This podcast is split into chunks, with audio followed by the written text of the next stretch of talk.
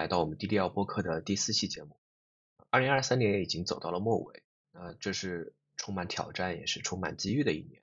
对很多人来说，在过去的一年，我们可能都经历了一些不同程度的个人成长。那在今天的节目中呢，我将和大家分享一些我自己对二零二三年的个人的成长的一些思考，也希望这些内容能够帮助你更好的理解自己，并且在新的一年里取得更大的进步。对我来说呢，二零二三年其实是有一些不一样的年份，呃，不仅仅是这个生理年龄上达到了一个新的阶梯，也包括解锁了各种奇奇怪怪的新的人生经历。啊，如果用一句话来总结这一年呢，有一句不知道在哪个书或者播客或者电视剧里面听到的英文就会浮现在脑海里。那这句话便是啊，It could be better, but it could also get much worse. 有啊，很久没有说英语了，这个口语状态不太行啊。不过意思大家应该都是能理解，就是一种啊，我觉得它应该可以更好一点，但是呢，我也承认它其实可能会变得很糟很糟。呃，举例来说，就听过第一期节目的呃朋友应该也知道，四月份啊，我应该是六月份做的这个手术，其实不太顺利。那从一个手术变成了三次手术啊，加上后面整个六到八月，其实。身体状态都相对比较差，但是转念一想，我记得当时在这个手术过程中，其实有点想打一个喷嚏的，因为当时还有一个导管在我的这个心脏里面，然后医生非常这个震惊的说：“你是不是不要命了？如果你现在想打喷嚏，那呃，如果我当时真的打了这个喷嚏，那真的就是会直接转到旁边的这个呃 ICU 或者是这个手术呃另外一种手术做这个开胸的抢救了。那再举例说。”呃，最近半年其实职场的经历是非常非常的不愉快啊，碰上了一些这种我个人认为管理能力和专业能力都相对比较差的这种老板，以及一种呃非常呃低效的内耗的这种组织环境。那我自己也一度是游走在这个被裁员的一个边缘啊，虽然我也没有觉得就真的发生了，对我来说是一个百分之百的坏事，因为有时候呃我也和朋友聊过这样的一个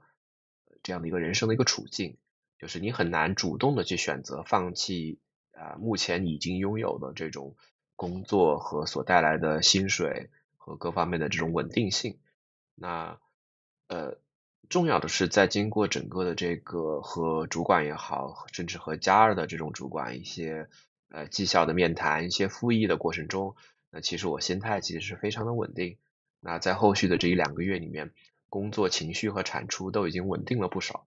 不过最有意思的是，我发现，呃，这个我们公司今真的是呃无法让我在三个月以以上的时间保持持续的在某一个特定的这个呃工作场景去做一些，比如说数据分析啊，或者是一些业务的这种深耕。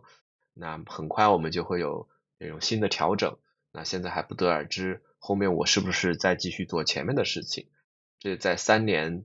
呃三年的时间。能够连续不断的保持这样的一个记录，也真的是让我这个无言以对啊。所以上面就回过头来说，上面那句英文并不是一个负面的情绪，而是代表了我自己一种更务实吧。那一种面对这种逆境的时候呢，既能感到某种程度的失望，这是毕竟是人之常情，那又是能够去接受的，就我能够承认一种更好的结果，也能够承认更糟的结果，两种都有一种潜在可能性。那对我来说，更重要的是，呃，为自己至少未来几年，呃，能够去更好的聚焦，保持一种坚韧的看透，这可能是以今年啊最大的一个收获了。那具体来说，呃，有三个方向的事情，经过一年，呃，我其实是更笃定了。那第一个方向呢，其实是会自己有更多的努力，就是 more efforts。那这个其实说来好像很简单，但是呢。呃，对到自己个人来说，还是有跟之之前有很大的不同的。那整体的这个经济环境其实比呃是越来越差，应该说，那中年裁员和应届生找不到工作的这种新闻，其实大家在各种呃社交媒体上都已经看得很多了。那现在我对职场的态度呢，和之前又有所不一样，那有点类似于以前的人说的这种叫做呃以战养战，因为我需要在工作中。去找到一些能够锻炼自己思维能力和这个持续的高效的去所谓的产出的这样的一个过程。那只不过现在比之前呢会更重视自己的一些效率。那尽管还是有很多手头的工作，其实所谓手头的工作就是比较 hands on 的，有更多的这种代码，呃，这种呃难以避免的 Excel 的这种处理的过程，对吧？那这个其实在我会开始慢慢的想如何更好的去用 AI 工具去做一些提效，呃，自动化的一些这种结果的输出，包括用一些已经很久没有用的这种 Python 的代码去。呃，替代原有的比较固化的这个 SQL 的逻辑等等，去扩展这个解决问题的思路，这都是我今年比较重视的一个一个变化。那其实这个过程中也联想到最近看的这本书，叫做 Same as Ever，其实是我二零二三年非常推荐的一本这个英文的这个原著啊，就是有关这种呃个人成长的一个主题吧，可以这么说，嗯。那他的作者是原来写这个叫呃金钱心理学或者叫财富心理学的这样一个畅销书的作者，他其实在这本书里面是大概是二十多个这种所谓这种小故事吧，或者是小的主题，来告诉你说，在这种不断变化的这个时代和这种不管是个人也好，工作也好，还是商业也好，啊，其实有哪些是呃持久在不发生变化的。所以我当时看到这个书名，其实就非常的感兴趣。后来拿过来读了一下，这个书其实是十一月份才在 Amazon 上出版的。那我其实呃就很快就觉得哇，这个真的是我今年呃读的非常有意思的一本书啊。那其中其实有个讲的叫做就是本应艰难，就是 It's supposed to be hard，然后引用了这个 Jeff Bezos 的这样的一段话。他其实又提到了说，在任何的这种工作场景中，都是有一些这种所谓的这个 overhead。用他的观点，用他的思维来说，overhead 就是在这种公司的运营中必然会出现的一种额外的这种呃运营成本呀，或者是效率的一些损失。那对个人来说，就是你在工作中或者是任何的这种职场环境中，你都难以避免的是会遇到这种啊啊这种所谓的这种呃效率的损失，或者一些枯燥无味的工。过呃这个部分啊，那所以这个是要靠你自己去不断的去调整自我和这个呃重新的设计你在工作中的这个重心的一个过程。所以我觉得二零二三年的这个下半年这方面我还还是有很大的这个提高的。那在求职的这个过程中呢，啊今年也是有更多的一些呃变化。一个重点就是我彻底放弃，这个其实是需要你自己真的。心理上、态度上去放弃对自己过往的一些任何的优势的判断。那呃，比如说以过往来说，我其实对自己的这个英语能力是非常自信的。那部分因为呃自己成的这个 GMAT 高分，或者是这个以前在美国留学生活的一些经历。但是距离我上一个英语工作环境已经有大概七年多了。那留学生活其实也已经十年多前，呃十多年前了。那即便我自己日常呃其实有很沉浸式的这个英语环境啊，就包括我自己的播客呀，或者是平常阅读的一些资料，其实大部分都来自于这种呃英语的这种素材。但是这并不能代表我实际的用英语思维和表达的能力没有退化啊。那另外一个方面，其实我更多的看到自己过往的这个工作行业的切换比较多。那我自己从外企到金融啊，再到这个酒旅行业的民企，然后再到互联网，那其实。我自己是有一个很宽幅的一个这个一个发展路径的啊，包括我现在其实主要的一个诉求就是和很多现在在求职的文科生不同的是，我相当于是在弃马从文。那这个文科转码这个是相当于我十多年前算是一个 pioneer 就已经干过这个事儿了。那现在呢，我其实更多的是想回归一些初心吧。那从另外一个程度来说，长期的沉浸于这种 technical 的分析呢？其实对于自己思考一些大面的呃问题和一些想法，其实是非常呃不利的啊。那所有这些因素其实都会给我的这个求职过程中带来很大的不确定性。那好在就是啊，又回到这个 AI 的问题，所以好在就是 ChatGPT 其实对我自己的这些问题是有很好的辅助作用的。那包括刚才说的这个英语的问题，那我可以用它来做一些这种。啊，基本的这种呃陪练，对吧？那呃还包括比如说整个的这个流程下来，我可以从一个公司的一个目标职位的介绍和背景开始，要求呃 Chat GPT 或者类似的工具来提供一些呃主要的知识点，比如说我给他给到他整个的这个 JD，然后让他来告诉我说整个这个招聘过程中呃我需要准备的一些面试官可能问的问题那更高层次的是，呃，因为我可能会去面一些相对比较资深的这种职位，那在这种资深的结合数据的这种呃大的这种职位上，其实是很需要了解一些目标公司以及行业整个的，比如说盈利模式啊、行业的趋势等等。那这些对我的呃这个应聘过程其实非常重要的，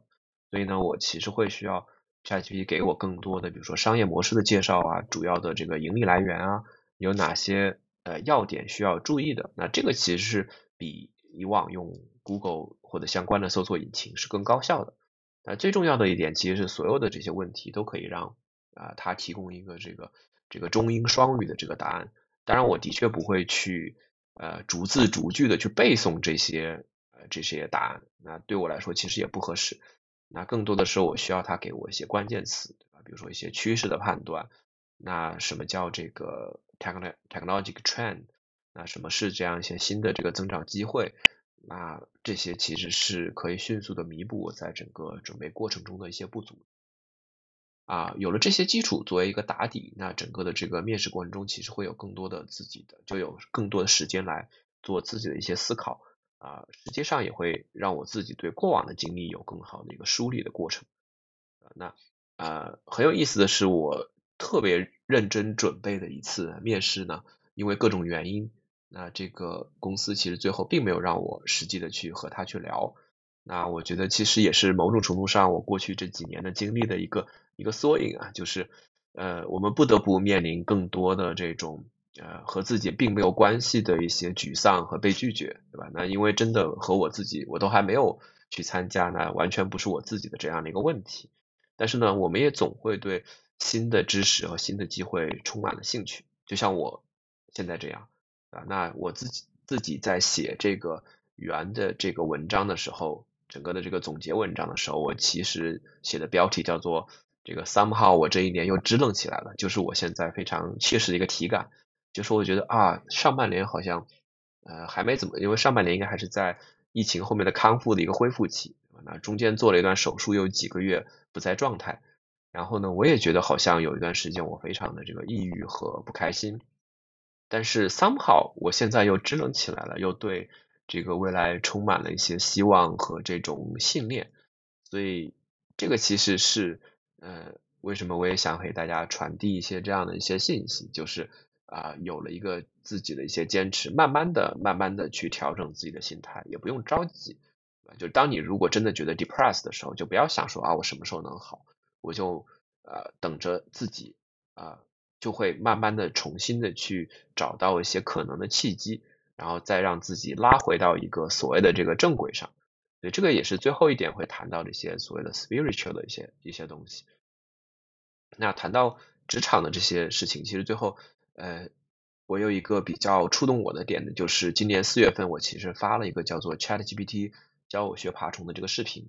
那因为各种原因，这个视频一直没有在国内的，比如说 B 站呀，或者是小红书上呃放，就是呃因为可能内容的一些审查的原因，就是 for whatever reason 就是不会被通过。但是呢，在 YouTube 上这个视频。让我从一个呃一百多粉丝的是呃 YouTube 这个 UP 主变成了现在接近呃两千个，那整个的这个视频现在已经有近六万的这个播放量，然后也有很多的这个读者啊不是读者观众来这个留言，然后包括我自己的这个公众号的这个呃不断增加的读者，就是我看到这些数字，看到大家的一些评论，特别是我看到有时候公众号粉丝的一些人的这个呃这个签名，我其实觉得呃。突然会相信自己，呃，我的文章和内容能够帮助到更多的人，然后这可能也是我自己不断持续的做职场内外的持续努力的一个动力。啊，那在动力之外，第二个大的我想坚持的就是有更多的一些战略的方向。那我老觉得战略是一个就是年轻时期讲会觉得很虚无缥缈，但是呢，中年时期讲呢，你会觉得是否已经来不及的概念。但是呢，好在。基于这个人类的这个寿命的延长，很大程度上感谢这个科技的发展，倒真的不觉得这个四十岁左右，呃，来思考一些，或者就是给自己一些更多的这个战略思考，呃，是太晚了。那结合我自己的这个呃所在的公司，我觉得很有意思。就是我在思考这个问题的时候，我们公司正在做所谓的这个啊一种啊新的这个战略的规划的一个一个调整。然后你就想说啊，这么大一个公司，呃，没有想清楚这么这么多的事情，比如说我们在学习另外一家知名的这种互联网公司的这种对自己目标规划的一个过程，然后你看看别人是怎么做的，或者至少是某些书和材料上介绍这些公司是怎么做的，你想一下，我们这个大的公司已经运行这么久了，难道大家都是傻子，从来没有去做过这些事情吗？其实也不是，对吧？就有时候你是需要一些到了某一个点，你去呃站在一个新的角度去重新调整自己的一个一个思维方式和一个过程。那这个其实我觉得就是一种战略的视角，就你有点像我只是说，你先抛弃你过去对自己的所谓的优势劣势的一个判断，你重新设计一下你自己想要去达到的一个长期目标，然后沿着这个路径你该怎么走，然后学习一套新的一个。理念和方法，这个其实永远都不晚，对吧？那国外，呃，可能就更没有什么年龄焦虑了。那国外有一个叫做呃这个 late bloomers，其实就是直译过来应该就叫做大器晚成。那即便是在硅谷呢，也不是所有人都像什么小扎呀，或者是以前很早以前比尔盖茨啊这种什么大学辍学，对吧？那就去创办了一个公司，然后就如何如何牛了。那呃，我在网上看到一张图，其实列举了这个像呃 WhatsApp 啊、呃 TechCrunch 啊这些国外知名的一些这种 IT 公司啊，有不少都是在三十五岁，就是创始人在三十五岁以及之后的这个年龄去完成的这个呃这个公司的这个创立。那就不说这些远的吧，就其实我呃最近 YouTube 不知道为什么老给我推一些这种《三国演义》的这个主题的这个视频啊，就是老版的这个九四版的这个《三国演义》。那其中我呃在看着的时候，其实后来了解到一个知识，就是之前并不是特别关注的一个点，就是呃大家耳熟能详的这个刘备刘皇叔，其实三顾茅庐的时候呢，他已经是这个四十六岁的高龄了。那那个时候呢，其实大家都知道，他其实压根儿就还没有什么地盘，对吧？就是一个一个小县城吧。那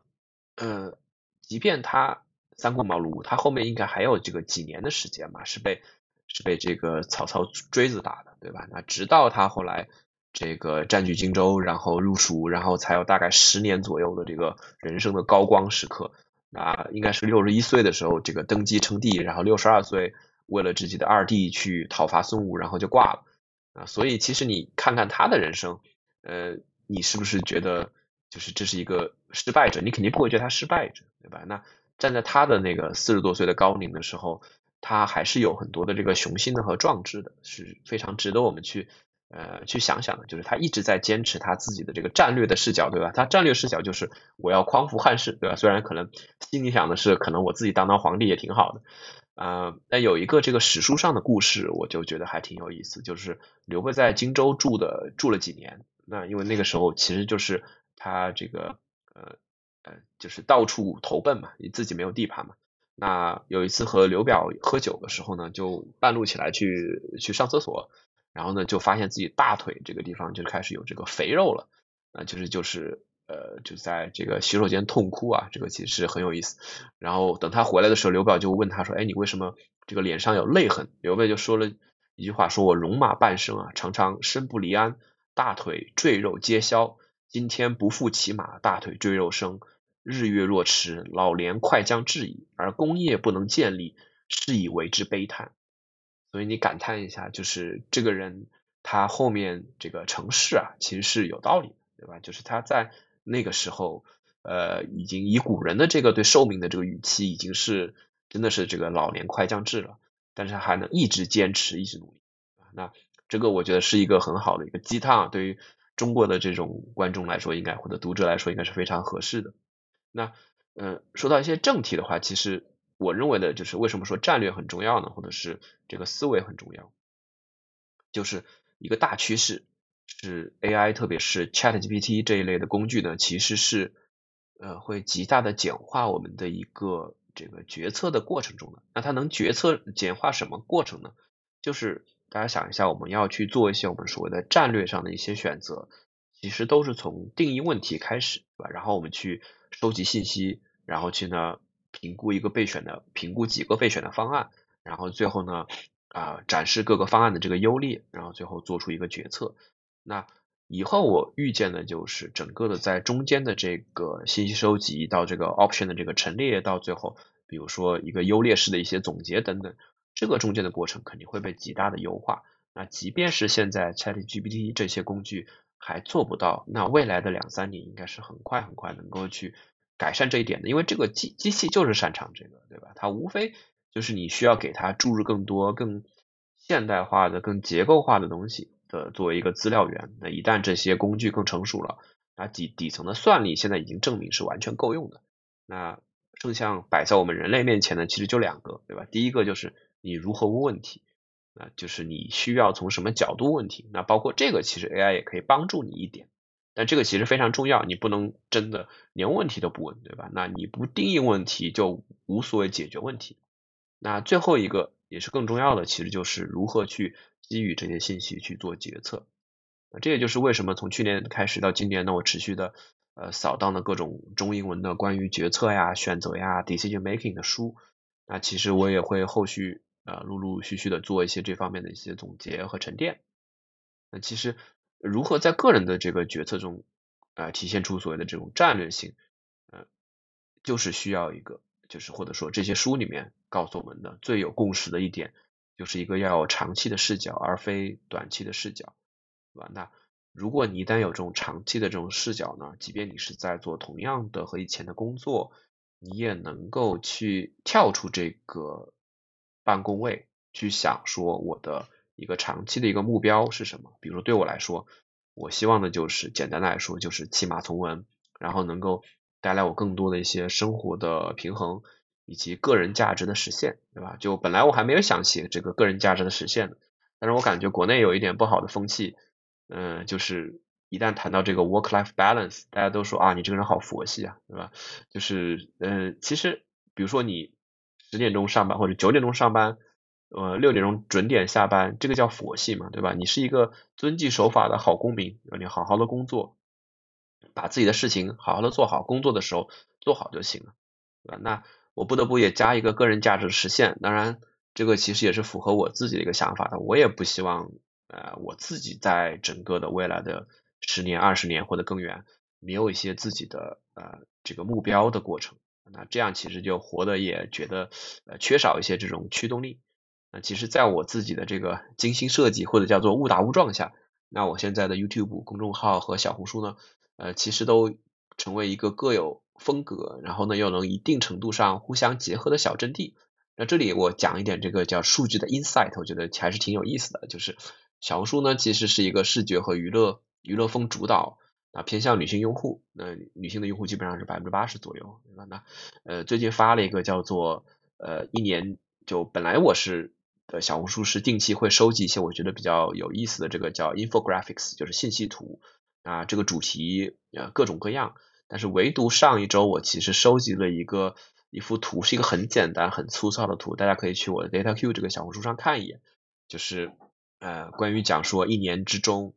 呃。哪一段时间是最容易这个分手的啊？那其实指出的就是刚好就是我发帖子的那段时间，就十二月份的上旬到中旬的样子。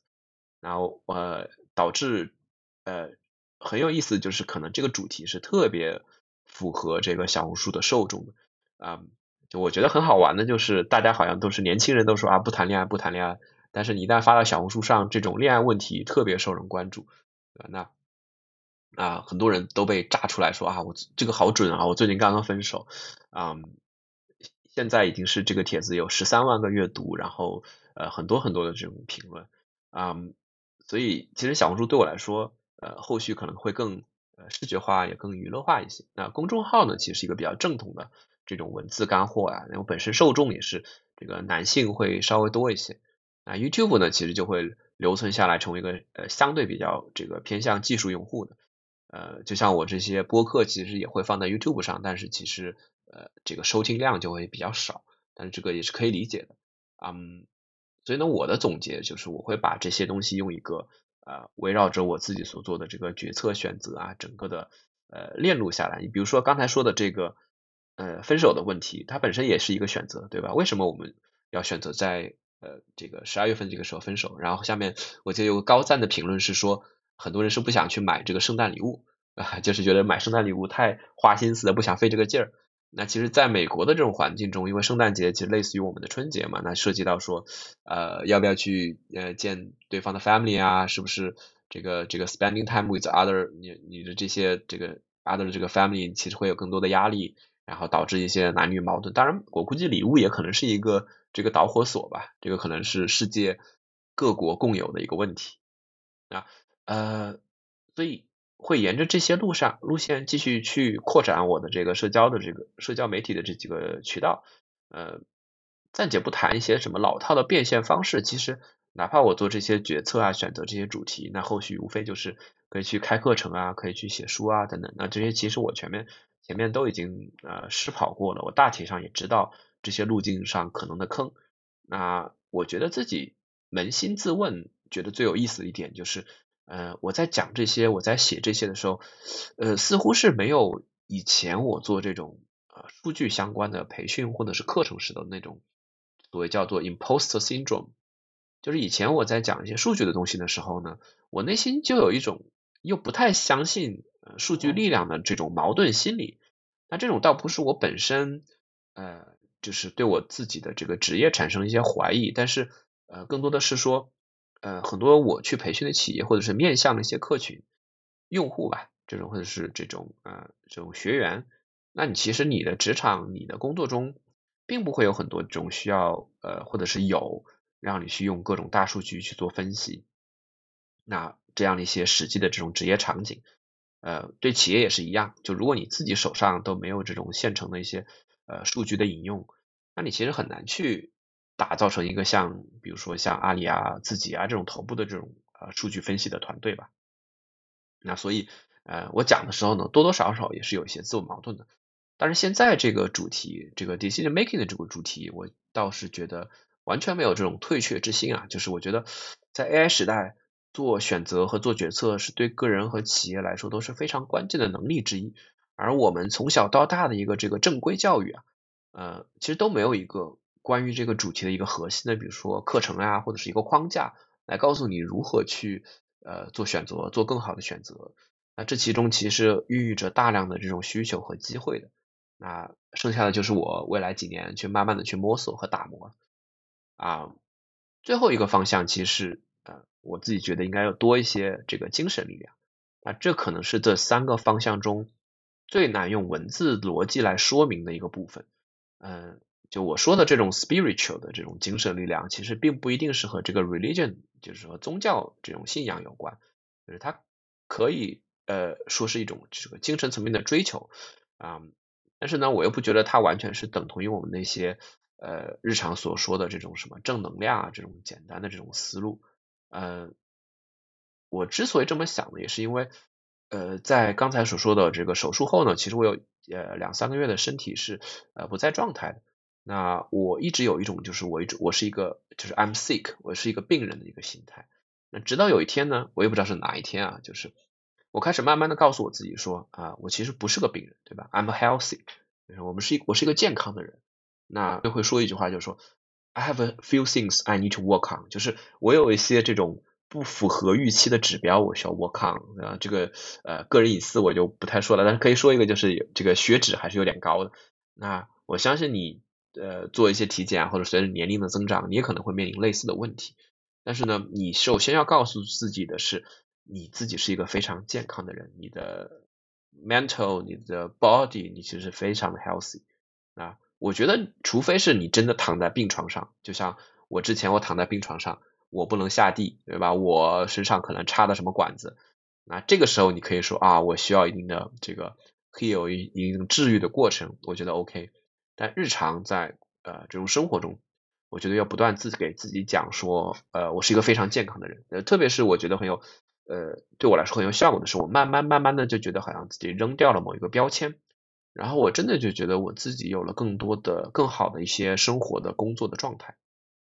那呃这里呢，我引用一个这个圣经里的故事，但是 again 我说的是一个精神力量，并不一定代表你要去。呃，从类似你一定要去信教啊，你才能去相信这些故事。就是在圣经故事里面有有这么个呃有这么个这个小故事啊，就是一个叫呃 Sagaria 的这个一个祭司啊，在神殿圣殿服侍的时候呢，一个天使出现在他面前，然后他告这个天使告诉他说，他的妻子呃伊丽莎白要生一个孩子，然后这个孩子要取名叫这个 John，然后撒克利亚就非常的惊讶，他说他的妻子已经很老了，对吧？呃，他就非常的怀疑，然后天使说，他说因为你怀疑上帝，那我我会让你在这个婴儿出生之前都不能再说话。然后这个塞克瑞亚离开圣殿之后，在接下来九个月都没有法再说出一个字儿，对吧？那呃，我听的这个故事里面，其实也是用来讲说，这个叫语言力量，对吧？就是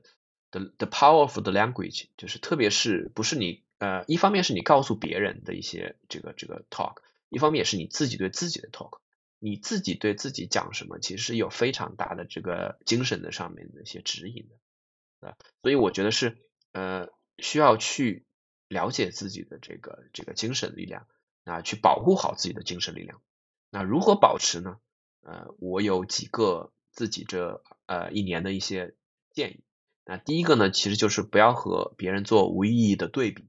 而是更多的去寻找一些内向呃向内寻找一些成长的力量。那这个就是老生常谈了，对吧？那呃有一个这个心理学有个一个专业的名词叫做这个。Automatic negative thoughts 就是一种自动出现的一种负面思维，就是我们其实很多人，包括我自己啊，就会在遇到一些问题的时候，往往会有一些潜意识的一些思维，就是会有一些负面情绪。那比如说啊，我我觉得我会做不好，或者是我我肯定会出错，或者说啊，我觉得我不值得在一份关系中被爱和被珍惜。那这种我觉得在东亚文化圈里面是似乎是。更为明显的，所以呃，我之前曾经为这个去发过一个小红书，然后我发现就是在新加坡，他们的教育部居然会给一个小学生，是小学生还是中学生，我有点不太记得，去讲，就是做了一些非常这种卡通尼式的这种卡通型的这种呃这种海报，去呃告诉他们如何去抵御这种思维，然后我就觉得哇非常厉害，就是如果我们也能在小学生这种层面去去找到这种东西去教育小朋友。那其实我们的这些什么青少年的抑郁症啊，什么这些呃根深蒂固的一些一些东西，其实可以被挽这个这个挽回和拯救的啊啊呃，然后第二个就是呃我们尽量不要沉浸在对一些未发生的这个事情的这个这个痛苦的想象中，那呃这个其实就是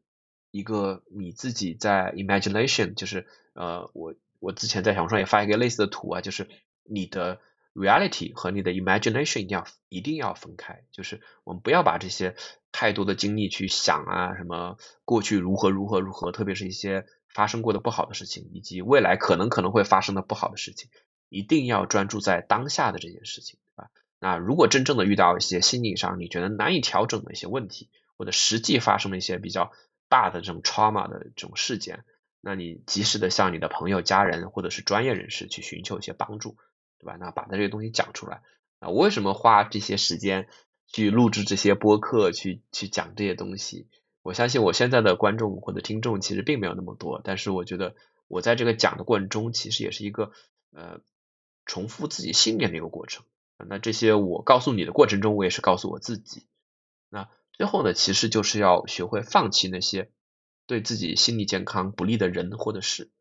啊。那其实每个人都需要意识到，就是。呃，你的时间、精力和心智都是有限的，你必须在人和事之间呢，做出一个符合自己长期收益的选择。那我并不是说你应该就是完全，一旦朋友有一些要要要倾诉的事情啊或者什么，你不去给予一些支持和帮助，我觉得这肯定是不对的。但是这些支持和帮助应不应该建立在一种牺牲自我心理健康的基础上？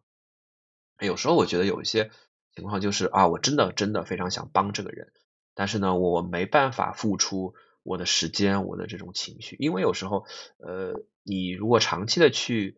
接受一些这种别人的负面情绪，你最后也会慢慢慢慢的就，特别是有一些人会持续的在这种，呃，刚才说的这种负面情绪中，他沉浸其中，就似乎你也没办法把他拉出来。那在这个时候呢，我有时候觉得是更好的是，你站在旁边，你慢慢的让时间去帮助他们自己能够。呃，想清楚，对吧？那我会祝福我的朋友能够去找到一个解决问题的方法。就是坦白说，我我也会有这样的朋友。我只是我只是说啊，我真的非常非常希望你能够 figure out something，那就是你能够这个这个 everything work out for you，对吧？那呃除此之外，就如果你有需要，我会给出我的这个建议和帮助。但是可能很多时候我们需要的也是自己能够把这个事情想清楚，啊，那啊这个就是其实我对二三年的一些从职场也好，从个人也好，从战略也好，思呃思想上也好，各个方面的一些总结和一些一些想法，也希望能够呃帮助到听完这个的你。那呃，希望未来一年呢，啊，你能够健康、快乐、充实的这个呃过上新的这个龙年的这个生活啊。那即便啊，最后要说一句，即便这个二零二四年呃没有对你有更大的善意，那也请你务必记住，给你自己这个更多的爱啊，一定要相信自己啊，喜欢自己，你才能做到真正的自己。啊，这个请各位呃听众务必的啊记住。好，非常感谢啊大家收听这一期的节目啊，下一期应该就是二零二四年再见了。希望在呃新的一年呢，也能够给到大家更多的这个播客节目，特别是希望能够按照之前所呃这个期望期望的给自己的期望，去约到更多的这种专家来参与到我这个播客里面，再不再是我的一个 solo 了啊。然后如果有兴趣的。这个朋友也可以在呃小红书和公众号还有 YouTube 上搜索一下 DataQ，你应该很容易找到啊找到我的啊会有更多。